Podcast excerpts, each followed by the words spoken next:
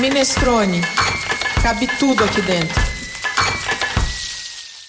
Neste podcast especial, feito em parceria pelo Minestrone e Alter Conteúdos Relevantes, o tema da nossa roda de conversa é a sustentabilidade e agricultura. Eu, Graziela Silva e Matheus Anon, da Alter Conteúdo, conversaremos com Emília Jomalines, coordenadora de programas e projetos da Fundação Heinz no Brasil na área da agricultura, e Fernanda Savic, que é vice-presidente da Associação Brasileira de Agroecologia e coordenadora do projeto Territórios Livres. Essa edição especial do podcast Minestrone conta com o apoio da Fundação Heinrich Boll. A fundação é uma organização sem fins lucrativos com princípios voltados para os direitos humanos e principalmente para sustentabilidade e ecologia. Então não deixa de seguir a Boll nas redes sociais e saber um pouco mais sobre o trabalho que vem sendo desenvolvido.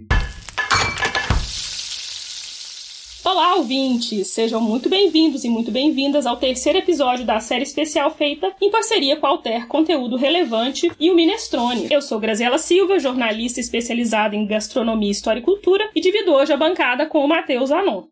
Neste mês de outubro, mês mundial da alimentação, a conversa aqui é sobre segurança alimentar, desafios na cadeia produtiva, meio ambiente. Nos dois primeiros programas, falamos sobre desperdício de alimentos e de produção de alimentos nas cidades. Agora vamos olhar para a agricultura sob uma perspectiva em que caminham juntos a produção, o meio ambiente e a inclusão social e cultural. Certo, Matheus? É um prazer estar contigo nesse projeto. Muito prazer. Muito prazer, Grazi. Obrigado. Bom dia, boa tarde, boa noite, dependendo da hora que vocês estiverem ouvindo ouvintes. Eu sou Matheus Zanon, jornalista com especialização em terceiro setor e coordenador de conteúdo na Alter. E a Alter é uma agência que busca ser uma alternativa para a comunicação de organizações do terceiro setor, em que a gente acredita que a cidadania se constrói a partir da consciência sobre direitos e deveres. Então é esse o nosso papel de levar informação para as pessoas e ajudar a transformar um pouquinho esse mundo que a gente gente vive através de boas práticas, né? E hoje, para conversar sobre agricultura e sustentabilidade, nós temos duas convidadas especiais que vão nos ajudar a entender como sistemas alimentares podem ser socialmente justos, ecologicamente sustentáveis e culturalmente adequados. Eu tenho o prazer de convidar Emília Jomalines, da Fundação Irish Bowl. Emília, seja muito bem-vinda. Como vai você? E obrigado por ter aceitado gravar com a gente. Oi, gente. A gente que agradece. É uma honra estar conversando com vocês um dia depois do Dia Mundial da Alimentação sobre esses temas que são tão importantes. Obrigada pelo convite. É isso aí, gente. A gente está gravando no dia 17, tá? Para os nossos ouvintes entenderem o contexto. Obrigado pela presença, Emília. E a nossa outra convidada é a Fernanda Savic, vice-presidente da Associação Brasileira de Agroecologia. Tudo bem, Fernanda? Conta aí um pouquinho pra gente da aba e um pouquinho sobre o seu trabalho. Olá a todas, todos e todos que estão nos ouvindo. Olá aqui aos, aos companheiros e as companheiras que estão aqui conduzindo o programa. É uma felicidade, uma honra estar aqui e estar dividindo esse espaço com a Emília, que a gente já, já se conhece, né? Já tem alguns trabalhos juntas. Bom, enfim, muito feliz de estar aqui, como ela mesma falou, um dia depois da celebração, né, do Dia Mundial da Alimentação Saudável e a gente poder conversar sobre esses temas tão importantes, tão caros e tão significativos, né, na nossa, no nosso contexto de hoje, né, do retorno aí do Brasil ao mapa da fome, aos debates políticos que a gente tem acompanhado aí por conta das eleições, que são a gente está vivendo um momento muito muito especial e muito ímpar, eu acho, nesse debate de todos esses temas que estão sendo debatidos hoje, né, da sustentabilidade da alimentação e dos caminhos aí culturais, né, porque as dialogam, né, são todas faces da mesma moeda. Ótimo, obrigada, Fernanda. Está super certa. A gente está num contexto em que esse debate aqui é absolutamente necessário e urgente, né? Bem, eu agradeço muito a participação de vocês. Estou muito animada para o nosso papo, mas o Matheus vai dar uns dados antes aqui, sobretudo sobre a agroecologia, algumas informações que a gente separou para os nossos ouvintes. Primeiro é importante entender o que é agroecologia. Né? A agroecologia é um modelo de agricultura alternativo baseado na integração e aplicação de conceitos ecológicos e sustentáveis na produção de alimentos. De acordo com a Organização das Nações Unidas para a Alimentação e Agricultura, a FAO, a agroecologia ela ajuda a apoiar a produção de alimentos e a segurança alimentar e nutricional, enquanto restaura os serviços ecossistêmicos e a biodiversidade, que são essenciais para a agricultura agricultura sustentável. O Brasil tem hoje, segundo o Ministério da Agricultura, um milhão de hectares de áreas com produção orgânica. São mais de 25 mil produtores no país. É, e algumas técnicas da agroecologia são adubação verdes e orgânicas sem o uso de agrotóxicos, que é um tema que a gente vai falar aqui um pouco hoje também, combinação e rotação de culturas, a integração lavoura, pecuária e floresta e tantas outras das quais a gente vai conversar um pouco para conseguir entender melhor. Então não perde o nosso programa. Bem, então vamos começar a nossa conversa, né? Primeiro, eu queria que a Emília né, e a Fernanda contassem um pouco das entidades que elas participam, né? É importante a gente entender o trabalho, né? Que tanto a ABA, né, como a Fundação Heinrich Boll fazem, né? Vamos entender, então. Conta pra gente aí, meninas. Então, a Fundação Heinrich Boll é uma organização política alemã que atualmente está presente em mais de 30 países e tem como questões orientadoras do seu trabalho o diálogo e a defesa da democracia, a garantia dos direitos humanos, a defesa da justiça socioambiental, dos direitos das mulheres e de uma cultura antirracista. Aqui no Brasil a gente atua e apoia um conjunto de organizações da sociedade civil e movimentos, produz e apoia a organização de debates e de publicações, apostando na divulgação é, de informação e do conhecimento sobre esses temas. Um tema que é dois temas, na verdade, que são importantes e centrais para a gente na discussão da defesa da democracia, da justiça socioambiental, são os temas da agricultura e da alimentação. A gente analisa essas duas temáticas sobre a ótica da justiça socioambiental e temos apoiado pesquisas e projetos que investigam o poder político do agro, os impactos dos agrotóxicos, das biotecnologias e da digitalização da agricultura no Brasil. E temos também apoiado organizações do movimento agroecológico. Alguns parceiros e algumas parceiras que temos são a própria ABA, Associação Brasileira de Agroecologia, a ANA, a Articulação Nacional de Agroecologia, o Movimento de Pequenos Agricultores e outras organizações da sociedade civil, como a FASE, a Terra de Direitos, a Repórter Brasil, o Joio e Trigo. A gente também aposta né, nessa dimensão do jornalismo investigativo em torno dessas temáticas. Então, essa seria uma apresentação breve do nosso trabalho. Muito bom. E você, Fernanda, conta pra gente. É, então, a, a né, Associação Brasileira de Agroecologia, ela nasce, né, dentro de um movimento, de uma perspectiva, ela é o braço, né, a gente brinca, né, é o braço científico da agroecologia no Brasil, né, uma sociedade científica, mas ela é uma sociedade científica que a gente considera diferenciada das sociedades científicas duras, né, acadêmicas, academicistas, né, que normalmente a gente conhece, né, e que a gente tem contato. Dentro da ABA, a gente acredita que a ciência agroecológica ela tem uma potência muito política, né, também de defesa de alguns princípios que são caros e importantes para o desenvolvimento da agroecologia. O Matheus trouxe algumas dimensões, né, do aspecto da produção agroecológica e a agroecologia para nós, na sua decorrência, né, da sua construção, ela tem transpassado, né, a perspectiva da produção, né, e a gente tem discutido os aspectos importantes da agroecologia como uma, um modelo de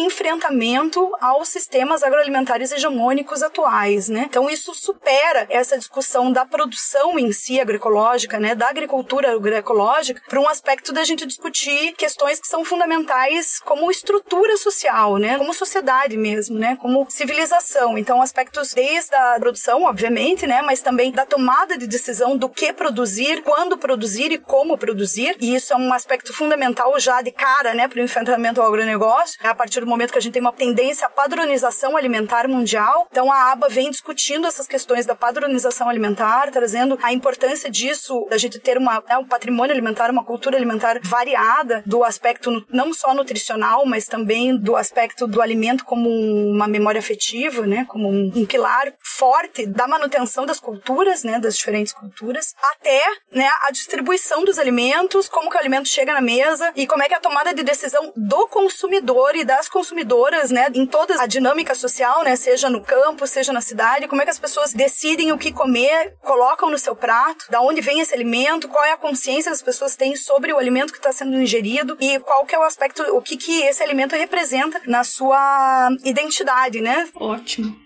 Pegando a fala de vocês duas, eu quero, assim, já colocar uma provocação, assim, bem grande. Afinal, o agronegócio brasileiro é sustentável? Se não, por que não é? Vamos falar disso um pouquinho? Vamos lá, Emília. Acho que é uma pergunta super importante e aí eu acho que antes de começar respondendo sim ou não, acho que vale a pena a gente também assim levantar algumas questões a partir da pergunta primeiro, né? Primeiro, a gente entender o que que é a ideia de sustentabilidade. O que que significa a gente dizer que uma coisa é ou, ou não sustentável, né? Sustentabilidade é um conceito e aí como todo conceito, ele é uma caixinha que a gente vai colocando definições ali, né? Então assim, não é uma única verdade, é contextualizada num tempo num espaço espaço e na grande maioria, ou talvez não, em todas as vezes, né, que se constrói um conceito, essa construção ela é permeada de disputas, né? Então, muitas vezes, um determinado conceito ele pode significar uma coisa para uma pessoa e um um outro significado, às vezes até contrastante ao significado que uma outra pessoa defende. Então, acho que essa é a primeira coisa assim que a gente precisa pensar, né? Primeiro, o que, que se entende por sustentabilidade, como que essa palavra ela é construída e ela vai sendo trabalhada e até quanto conceito ela vai se esgarçando ao longo das décadas, né? A sua construção remete à década de 70, né? O início do, do debate do desenvolvimento sustentável foi se tornando uma palavra muito presente, né? Nas ciências, no senso comum, na mídia, né? De tal forma que hoje a gente pode ter, eu acho, uma pluralidade de definições do que, que é sustentabilidade. Acho que a gente também pode pensar que a ideia de agronegócio, assim como a ideia de agricultura familiar, também não são, assim, duas bolinhas de bilhar, né? Acho que dentro de cada uma dessas categorias você pode pensar alguma diversidade de modelos, né? Tanto no campo do agronegócio como no campo da agricultura familiar. Então você pode ter modelos às vezes mais atentos ou não a determinadas problemáticas do campo ambiental, do campo social, do campo econômico, né? Ainda assim, é um debate difícil de ser feito, assim, né? É, de fazer uma afirmação, né, na forma como que você nos perguntou. Em 2018, a Fundação Heinrich Ball lançou uma Atlas do agronegócio, né? A fundação ela é bastante conhecida por lançar ter essa série de atlas nas mais variadas temáticas. O último que a gente lançou foi o Atlas dos insetos, mas teve também o Atlas da carne, o Atlas do,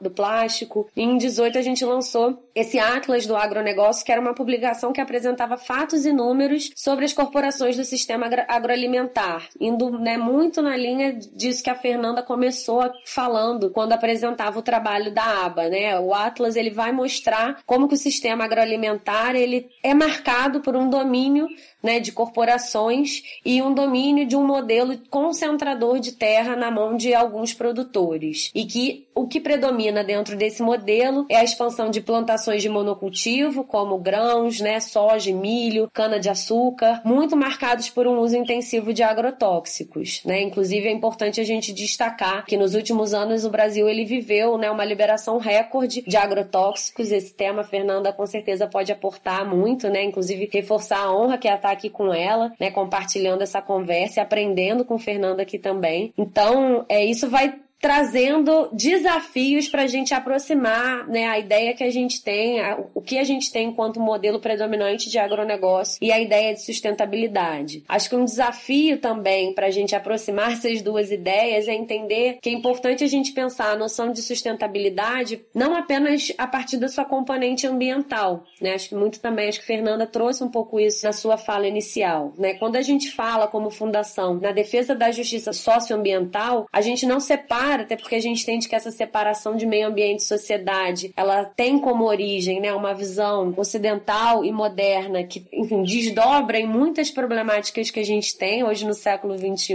Então não dá para a gente pensar a noção de sustentabilidade apenas em parâmetros ambientais. Então, por exemplo, né, se a gente pensa a noção de sustentabilidade do modelo agrícola que a gente tem, levando em consideração a concentração da estrutura fundiária, a concentração da geração de recursos ou ou de uso de recursos naturais, se a gente leva em consideração a forma desigual né, em que é distribuído o crédito público para os distintos modelos de agricultura que a gente tem hoje, isso vai trazendo elementos, vai aportando desafios para pensar né, como que a gente pode aproximar o modelo do agronegócio à noção de sustentabilidade olhada dessa forma. E aí eu aproveito para comentar dos nossos trabalhos. A gente lançou né, esses dias um web dossiê que é um conjunto de quatro publicações elaboradas em parceria com dois grupos de pesquisa, o Observatório de Políticas Públicas para Agricultura e o Grupo de Estudos em Mudanças Sociais, Agronegócio e Políticas Públicas, o GEMAP, são dois grupos vinculados à Universidade Federal do Rio de Janeiro. E aí um desses trabalhos justamente disseca os dados do Censo Agropecuário de 2017 a partir de uma abordagem interseccional, olhando os recortes de gênero e os recortes de classe. Então, só para a gente ilustrar um pouco o desafio de pensar a dimensão sustentabilidade social no modelo fundiário predominante que a gente tem hoje no Brasil. Então, a pesquisa mostra, por exemplo, que cerca de 47,9% dos estabelecimentos agropecuários no Brasil são dirigidos por produtores brancos, que ocupam 208 milhões de hectares. Ou seja, 59,4% das áreas. Já os negros ocupam cerca de 99 milhões de hectares, o que significa 28,3%. E aí, quando a gente vai analisar os dados, principalmente das grandes propriedades ou em termos de grandes lavouras, a gente vê que é ainda mais expressivo o predomínio né, dos dirigentes brancos, dirigentes homens. Né? Então, acho que só para a gente também trazer dados e ilustrar esses desafios e fazer né, a divulgação desse trabalho. E acho que esses elementos eles precisam todos serem contabilizados quando a gente fala dessa ideia de sustentabilidade. Acho que para a fundação pensar a sustentabilidade é imprescindível pensar a noção de justiça. E aí, enfim, a conversa fica né, um pouco mais complexa. Né? Pensar um modelo que não reproduz ou que não silencia injustiças, acho que é um grande desafio ainda para o modelo fundiário brasileiro. Nossa, pra reflexão, isso que você falou, o seu jabá super bem-vindo, tá, Emília? Fica tranquila. E sabe o que é engraçado? Eu tô pensando nos pilares, né? Se a gente tá falando aqui, a gente falou de ambiental, a gente falou de social. Tem uma outra coisa, acho que a Fernanda já tocou um pouco nesse ponto, que é o pilar cultural, né? É, o alimento não existe sozinho no espaço, né? Não, né? Ele tem uma vinculação com o território, com aquele ambiente, né? E acho que um pouco do que a aba faz é um pouco isso também, né, Fernanda? É ir por um pouco dessa questão do culturalmente adequado. Exato Exato, eu acho que é assim, nem ouso falar alguma coisa sobre o que a Emília falou agora, porque ela foi super assertiva, né? Eu acho que a, a fala dela trouxe um contexto bem que a gente tem discutido muito, que a gente tem trabalhado também. E a aba, né, o seu conceito de agroecologia, né, e isso tem a ver também com o conceito de sustentabilidade de que a Emília falou, ele, obviamente, também se modifica ao longo do tempo, né? Então, o conceito de agroecologia que a gente identifica na aba, quando ela foi fundada em 2005, é absolutamente absolutamente diferente do conceito de agroecologia que nós temos agora. E aí ela vincula, e é justamente essas aproximações que a gente tem chamado na, na agroecologia, né, dos diálogos e convergências da agroecologia, que é um pouco disso que, que a Emília trouxe muito bem, assim. A gente não consegue avançar a agroecologia sozinha. A agroecologia, ela começa a apontar para nós, né, daí eu tô falando aqui de dentro, de dentro do movimento agroecológico, né, de dentro da ciência agroecológica, ela começa a apontar caminhos de diálogos que a gente precisa fazer que estão para além da área da agroecologia por mais que a agroecologia seja uma ciência interdisciplinar, transdisciplinar, quiçá, ela precisa ter diálogos concretos com outras ciências, com outras áreas e com outros movimentos que têm construído bases teóricas e bases né, políticas fundamentais nessa trajetória. E aí, assim, mais ou menos, né, tem um marco aí 2010 e 2011 em que a gente começa a fazer essas aproximações de diálogos que já vinham acontecendo, mas começa, começamos a fazer essas aproximações e que tem tudo a ver com essa questão que você trouxe agora, Grazi, da cultura. Então a gente começa a entender que, por exemplo, isso começam a levantar, inclusive, o que a gente chama das bandeiras da agroecologia, que foram transformadas em bandeiras mesmo, que a gente não consegue falar de agroecologia se a gente não for falar de feminismo. Então, isso que a Emília trouxe, né? De a gente pensar que a agricultura patronal, né? A agricultura convencional brasileira, ela é hegemonicamente masculina, só que a mulher ela tem um papel invisibilizado, porque, por exemplo, o alimento que a gente come na mesa, muito dos alimentos que a gente tem na mesa são produzidos por mulheres, e esses dados não aparecem, especialmente no censo, no, no último censo. Provavelmente, assim, quero muito ler esse documento que foi organizado pela BOL, porque certamente ele vai dar corpo para isso que eu tô falando. E não é, não tô falando de, sobre achismos, né? Isso já são, já são evidências que a gente vem trazendo, mas certamente esse documento da Emília tá muito mais atualizado, né, nesse sentido. Mas então, assim, a gente começa a entender que a gente precisa se aproximar dos movimentos feministas, né? A gente precisa se aproximar dos movimentos antirracistas, entendendo que o acesso à comida, a comida, o patrimônio cultural, ele tem a ver com aspectos da, do racismo estrutural, né? Então, como é que o alimento chega, que alimento chega, o que, que ele tem a ver com aquelas pessoas, né? E daí o racismo também, né? Falando, obviamente, né? Falando da perspectiva do movimento negro, mas também do movimento indígena, né? Que é altamente invisibilizado no Brasil, que sofre, né? Especialmente agora na pandemia, são é, justamente as duas categorias populacionais, né? A negra e os indígenas, que foram os que mais impactados na pandemia sobre a questão da fome e do acesso ao alimento, né? E a gente tá falando só de acesso ao alimento, né? A gente nem tá falando da qualidade desses alimentos. Aí a gente começa a se aproximar desses movimentos também, dos movimentos negros, dos movimentos indígenas, da Abrasco, entendendo que a alimentação, a produção agroecológica, os impactos da produção, né? Das produções em geral. Então, produção patronal, né? Os aspectos da monocultura, da derrubada, da perda de biodiversidade, do uso de agrotóxicos, do uso de adubos químicos, né? Enfim, todo esse aparato aí que vem junto com o agronegócio, da, da agricultura convencional, o que que isso impacta diretamente na saúde da população brasileira, né? Então a gente precisava discutir isso com a saúde coletiva, né? Então foi a aproximação com a Brasco, a aproximação com a justiça ambiental, porque entendendo que essas populações, os povos originários, os povos e comunidades tradicionais que fazem agroecologia, que a agroecologia é o seu modo de vida, inclusive, são as populações que estão enfrentando, dando a cara a tapa, né? Estão dando peito, né? Literalmente aí, para enfrentar o agronegócio nos territórios, né? O agronegócio, né? O, na verdade, o maior, né? O agrohidro, minero negócio, né? Que hoje em dia o, o agronegócio ele está vinculado aí ao hidronegócio, né? A questão da água, o acesso à água e a, a mineração que chega, né? Rasgando tudo. Então, esses aspectos culturais são fundamentais. Se a gente não discutir, né? Se a gente não começar a levar a sério, né? Essa coisa que a gente quer uma comida que seja livre de sangue também, né? Livre dos conflitos socioambientais, a gente nunca vai atingir, né? Um, um aspecto de, não sei se é nem se a gente discute questão de sustentabilidade, mas é uma, uma relação digna, né? Com o planeta e a gente consegue perpetuar um pouco mais a nossa civilização aí na, na, na, na no planeta. O tema dos agrotóxicos, ele tem sido recorrente aqui na nossa conversa, né? E para além do impacto do agrotóxico no alimento com uso nas lavouras direcionadas, a gente também vê hoje esse impacto em comunidades ao redor, e isso principalmente referente aos povos originários e comunidades tradicionais. Então eu gostaria também que vocês comentassem um pouco sobre como os agrotóxicos que são utilizados com a defesa de garantir a soberania alimentar, né? Como eles contribuem para o enfraquecimento nutricional dos alimentos, como eles afetam as populações e a saúde das pessoas. Recentemente teve vários estudos publicados sobre os alimentos processados com traços de agrotóxicos. Então é importante quando a gente fala de alimentação saber o que a gente está comendo e o que a agroecologia pensa disso. Então eu queria ouvir um pouquinho de vocês sobre o tema agrotóxicos. Então, a questão dos agrotóxicos no Brasil, eu acho que ela é, ela é emblemática, porque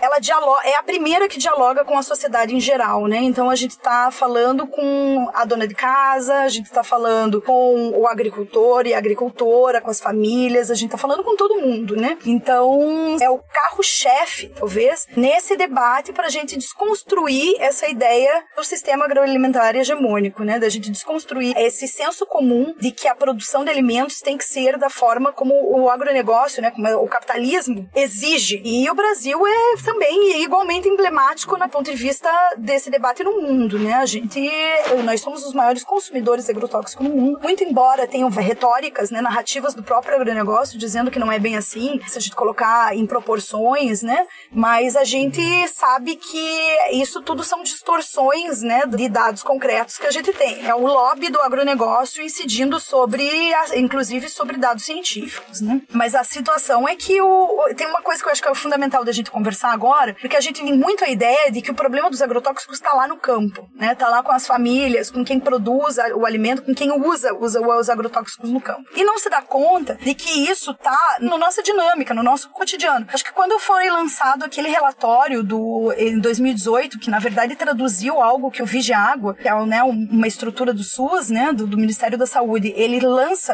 anualmente, né, que é, são é justamente os laudos, né, sobre a qualidade da água no Brasil. E aí algumas organizações não governamentais de comunicação traduzem isso de uma forma em que a população consegue se, se apropriar, começam a perceber que o agrotóxico tá na nossa torneira, não tá lá no campo, sabe? Não tá lá na fazenda, tá aqui na nossa casa todo dia. E não adianta a gente comprar água mineral para tomar, porque a gente toma banho com agrotóxico, porque a gente lava louça com agrotóxico, porque a gente dá banho no bebê com agrotóxico. Aí a coisa bateu na porta, aí a gente começou a sentir porque bateu na porta de todo mundo e em todos os lugares. A gente não vive sem água. E aí é que tá a violência, eu acho que é, é o principal, a violência do agronegócio e do uso de agrotóxicos no Brasil, né? Porque ele, a gente tem um grande problema, né? O ônus do agronegócio, ele é para poucos, né? Muito embora vem com essa história da, do PIB, que a gente sabe que o PIB é um índice que não representa nada, ele deveria ser proibido, inclusive, para ser usado como referência de crescimento econômico e tudo mais, mas o PIB não representa nada, mas por mais que ele seja colocado como, ah, é a referência, né? O grande carro-chefe do Brasil, né? Somos o celeiro do mundo, PIB, né? A economia do brasileiro é movimentada pelo agronegócio, mas a gente não sabe quais são os ônus disso. Porque quem paga os ônus do uso de agrotóxico, por exemplo, não é o agronegócio. Quem paga os ônus do uso de agrotóxico no Brasil somos nós, todas e todos da sociedade brasileira que pagamos impostos. Porque quem fica nos problemas decorrentes do uso de agrotóxico no Brasil? O SUS, como a gente né, onera absurdamente o SUS, né, especialmente quando a gente entra em casos complexos, por exemplo, de câncer. E aí não adianta ser tratado no Albert Einstein. Quem paga tratamentos oncológicos no Brasil é o SUS, né? Então a gente já sabe, o INCA tem várias publicações e outros, é, a própria Fiocruz, eu sou pesquisadora da Fiocruz também, a própria Fiocruz, o INCA e outras organizações importantes do ponto da pesquisa independente no Brasil trazem, né, sobre os agrotóxicos em doenças, né, complexas, crônicas, né, elas estão diretamente ligadas a isso. Outra evidência que é real e concreta e super atual, né, a gente já tem uma série de evidências científicas que conectam os agrotóxicos, por exemplo, com problemas de obesidade, obesidade infantil e obesidade, né, obviamente adulta. Então, porque muitos dos agrotóxicos, eles são reguladores endócrinos. Então, eles afetam diretamente o metabolismo das pessoas. Então, essas, essas questões todas que aí a gente coloca dentro da base nutricional, né? E daí isso entra também na questão dessa cadeia do agronegócio dentro da indústria alimentar, querendo construir, trazer alimentos, né, mais saudáveis, mas todos ultraprocessados, dizendo, colocando isso como alimento seguro, mas também de uma outra indústria, que é a dos, das vitaminas, dos produtos de emagrecer, de que estão vinculadas também à indústria, que fazem parte de um processo importantíssimo quando a gente vai discutir os sistemas agroalimentares. Isso também está envolvido com os agrotóxicos. Porque a gente não vai resolver o problema de obesidade, que é hoje, né, o dualismo que a gente tem na nutrição, né, um, metade do país sendo fome e a outra metade do país. E, e a outra metade acima do peso, porém subnutrida. Exa exatamente. E aspectos que elas não vão melhorar, porque isso está diretamente ligado também à questão do uso de agrotóxicos no Brasil. Então a gente precisa começar a discutir esse assunto, precisa não, na verdade a gente já discute esse assunto com seriedade, mas isso precisa de fato aparecer como política pública no Brasil, sabe? Se a gente quer ser uma nação soberana do ponto de vista alimentar, né, concreto sobre isso, a discussão dos agrotóxicos ela tem que ser número zero. E isso sem entrar na, discussão dos ecocídios, né? Então, por exemplo, né, no Mato Grosso do Sul, aqui eu acompanho alguns trabalhos, os agrotóxicos eles são armas químicas, né? Eles são utilizados, né, especialmente via aérea, mas também terrestre. Mas a via aérea é a principal, né? É, é chuva de agrotóxico em cima das comunidades dos povos e comunidades tradicionais, né? Dos povos originários principalmente, mas também dos assentados de reforma agrária, nas escolas rurais. Então é bem difícil isso, assim, sabe? Emília, quer comentar?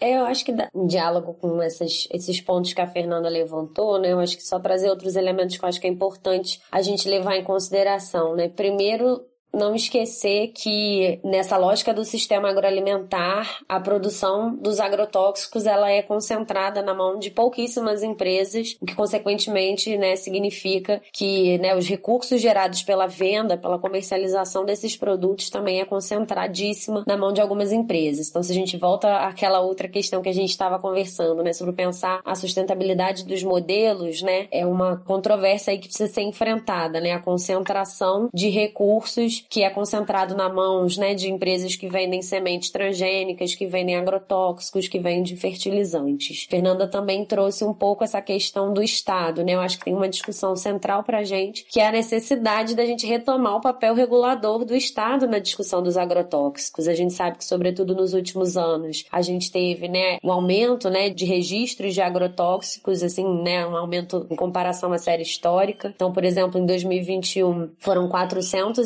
474 registros né, em apenas um ano, e aí nos anos anteriores também esse número ele é bem maior em comparação a anos anteriores. E a gente sabe também que a gente tem aí na ordem do dia um projeto que é chamado né, por um campo de organizações e movimentos como o pacote do veneno, que está ainda em tramitação, né? E, e, enfim, que a gente precisa aí olhar com muito cuidado, porque pode representar um retrocesso ainda maior, né, dentro disso que eu chamei, né, das capacidades de regulação que o Estado tem dentro dessa temática dos agrotóxicos. Mas é importante dizer também que, sobretudo desde 2008, quando o Brasil acho que ganha esse título de maior consumidor de agrotóxicos, né, de lá para cá, se construiu muita resistência e muita luta, né, dentro das organizações da sociedade civil. Um destaque é a campanha permanente contra os agrotóxicos e pela vida, todo o trabalho que a Fiocruz também faz de combate aos agrotóxicos e muitas outras organizações, a Abrasco, né, que é a Organização de Saúde Coletiva. Então, assim, né, dizer que existe organização e resistência, né, no campo da sociedade civil e que, inclusive, né, foi esse conjunto de organizações com seus conhecimentos, com as suas evidências científicas, que, inclusive, chegou a pautar, né, em algum momento, a Política Nacional de Redução de Agrotóxicos, que incluía justamente mecanismos de orientação a legisladores, usuários e a população em geral para estabelecer processos de corresponsabilização e uma série de outras prerrogativas para a redução do uso de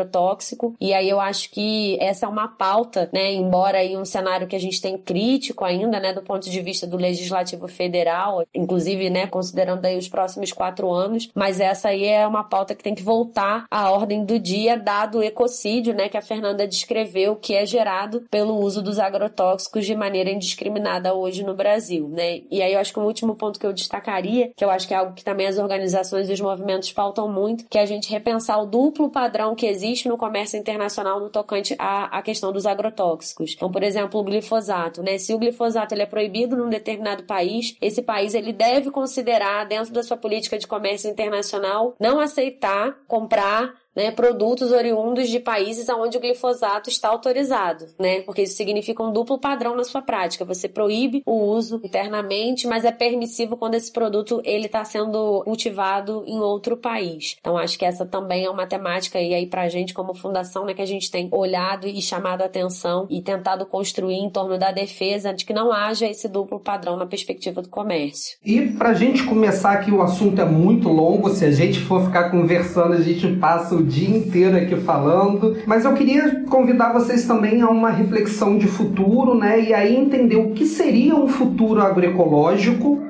quais os caminhos para construí-lo e qual é o papel da gente consumidor nesse futuro? Então, eu né, acho que é muito. faz todo sentido a gente associar a ideia de agroecologia à ideia de futuro. Inclusive, retomando uma coisa que a gente falou aqui, mas no início do programa, né, sobre a relação entre a agroecologia e a ideia de uma agricultura alternativa, né? Eu acho que a agroecologia ela tem que deixar de ser alternativa, embora na sua construção ela parte, né, de ser um modelo outro que não o modelo da modernização conservadora, o modelo da Revolução Verde, mas ela precisa ser a política de futuro, ela tem que ser o modelo defendido e construído. Inclusive, a Articulação Nacional de Agroecologia chegou a lançar, dois anos atrás, né, uma publicação que falava justamente isso, por políticas de futuro, trazendo a importância né, do Estado nas suas diferentes, nos seus diferentes entes, né, no municipal, no estadual, no federal, a se responsabilizar por uma transição agroecológica lógica, dada aí a urgência, né, a crise sindêmica que a gente vive, né, que vocês já falaram do ponto de vista alimentar, ambiental e climático. Então a gente acho, acho que faz todo sentido a gente aproximar a ideia de agroecologia à ideia de futuro. E aí é importante a gente entender que quando a gente fala de sistema agroalimentar, a gente está falando de produção, a gente está falando de processamento, a gente está falando de distribuição e a gente também está falando de consumo, né? Inclusive a gente chama sistema porque na abordagem teórica a gente entende que quando a gente muda uma dessas pontas, um desses elos, a gente repercute em todos os outros. Então, a forma como a gente consome, né, ou deixa de consumir um produto processado e aumenta né, o consumo de alimentos in natura, ele pode repercutir na forma como a produção se organiza nesse sistema. Então, é muito importante a gente pensar o consumo como um ato político, né? E a gente aqui na Fundação fala que comer é um ato político. Ao mesmo tempo, também a gente precisa também sempre levar em consideração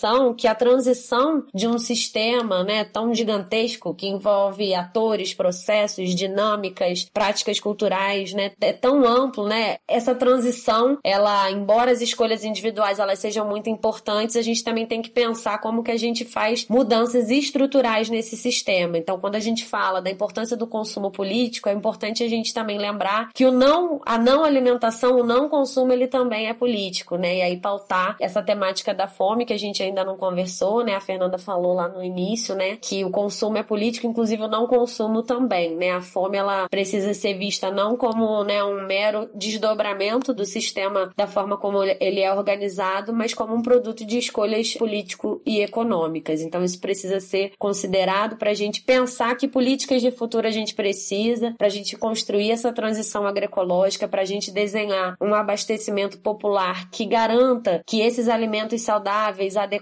e de qualidades eles chegam, eles cheguem a todo o conjunto da população, sobretudo a população hoje que está em condição de fome ou insegurança alimentar e nutricional. Então acho que é importante não perder de vista esse ponto do combate à fome dentro da nossa discussão de consumo para a gente também incluir, além dessa perspectiva das escolhas individuais, desafio que é pensar as transformações na estrutura desse sistema como ele é hoje organizado. Pessoal, estamos chegando ao fim. Um papo aqui que acho que foi, nossa, uma reflexão acho que bastante interessante, né, Matheus? Aqui tô bem impressionada com o nível da discussão que a gente conseguiu aqui hoje. Bem, para você que nos ouve, já sabe que a gente adora comer e falar de comida. E você deve gostar também, já que nos acompanha nessa deliciosa conversa com convidados tão especiais e especializados em temas importantíssimos como o de hoje. Então, não deixe de acessar o minestrone.com.br. Ele é um espaço inclusivo e democrático, sem juízo de valor. Cabe tudo aqui dentro: comida, bebida, ingredientes, temperos. Fique por dentro de tudo o que cabe aqui acessando as nossas redes sociais. Nós estamos no Instagram, no Facebook, no Twitter, no LinkedIn e no Pinterest. A todos que participam dos nossos episódios, a gente sempre pede uma dica de gastronomia, né? Aqui vamos falar uma dica de, de alimentação. Pode ser qualquer coisa, uma série, um podcast, um livro, uma publicação, pode ser uma música, uma receita. Então vamos lá, Fernanda, a sua dica aqui para os nossos ouvintes queria trazer uma dica diferente, assim, sabe? Que eu acho que tem a ver com as escolhas, né? Talvez dar uma, dar uma dica para quem tá escutando de escolhas. Quando você for escolher o alimento que você vai comprar, pensa no alimento que é produzido naquela época, então, ficar atento, que alimento que é produzido nessa época, isso tem a ver com sazonalidade, que a gente chama. Pensar em que alimentos que são produzidos localmente, então o que, que tem, porque tudo isso implica em quantidade de agrotóxicos que é utilizada, implica em, se a gente está falando de alimentos locais, a gente certamente está impulsionando a agricultura familiar, né, a agricultura camponesa, agricultura indígena, agricultura quilombola do entorno. É, isso gera riqueza local, né? Então, fazer esse tipo, acho que a minha dica nesse sentido, assim, né? Para todas as pessoas, na hora que for comprar um alimento, na hora que for acessar um alimento, pensar no que, que é possível a gente determinar aí para suas escolhas, né?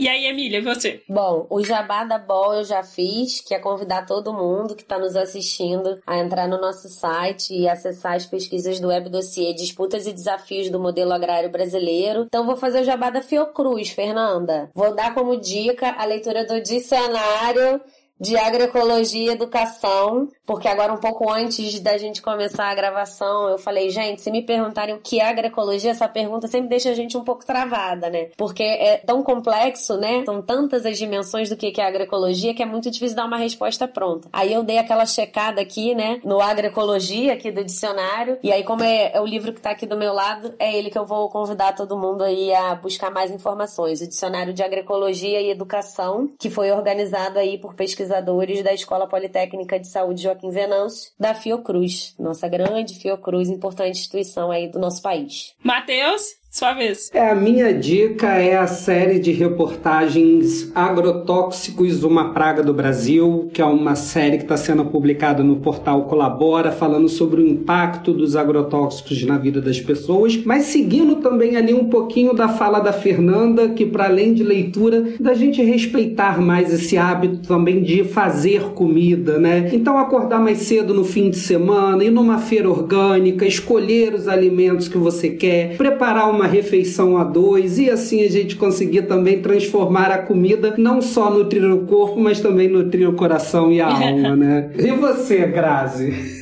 É, a minha vai ser para nutrir a alma. Vocês fazem tudo isso e leiam esse livrinho pequenininho que é delicioso, que se chama Ideias para Adiar o Fim do Mundo, do Ailton Krenak, esse grande pensador indígena, que eu acho que vai ser uma delícia. Você acorda de manhã, faça a sua feira e lê esse livro, 100 páginas absolutamente inspiradoras.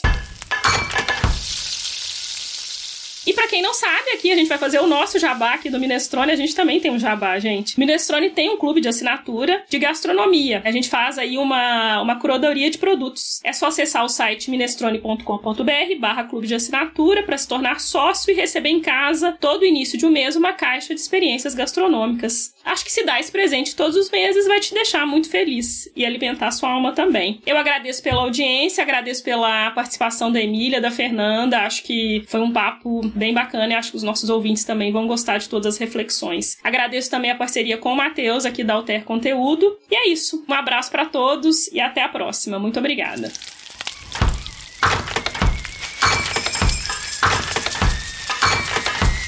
Minestrone. Cabe tudo aqui dentro.